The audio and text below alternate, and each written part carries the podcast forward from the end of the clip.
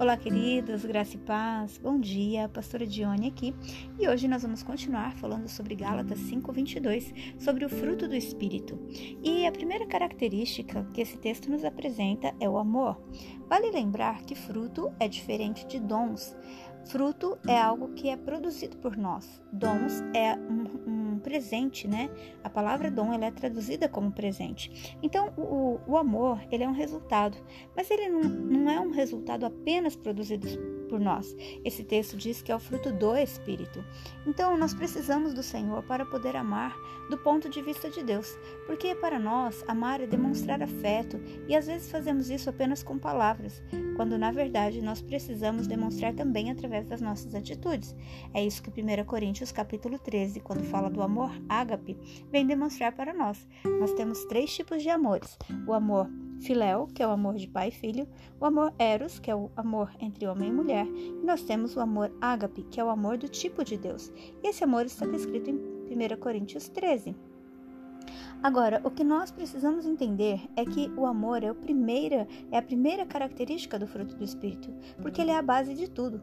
E Jesus ele diz para nós, lá no livro de Mateus também, é, que nós devemos amar os nossos inimigos, que nós devemos falar bem de quem fala mal de nós, que nós devemos fazer o bem e que nós devemos orar pelas pessoas que nos perseguem. Então, quando nós olhamos para Jesus, é isso que nós entendemos o que é o amor. O amor não é um sentimento, não é amar quem faz o bem para gente. O amor é uma escolha. O amor é um resultado, é um fruto do agir do Espírito Santo em nós.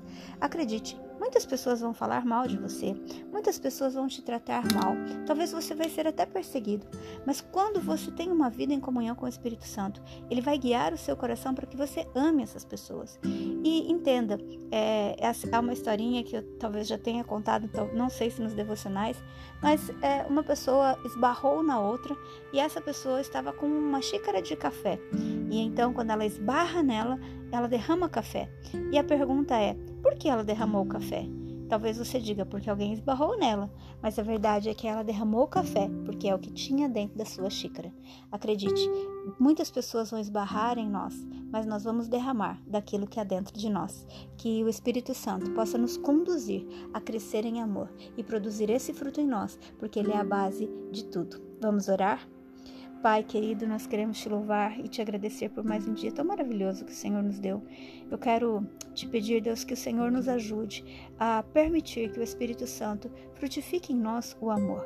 Nós vamos transbordar daquilo que há dentro de nós e que nós possamos começar sempre pelo amor. Que nós possamos amar os nossos cônjuges, os nossos filhos, independente das circunstâncias, que nós possamos transbordar do teu amor, porque é disso que nós temos recebido. Nós te louvamos e te agradecemos no nome de Jesus. Que o Senhor te abençoe, que o Senhor te guarde e que você tenha um dia cheio do amor de Deus.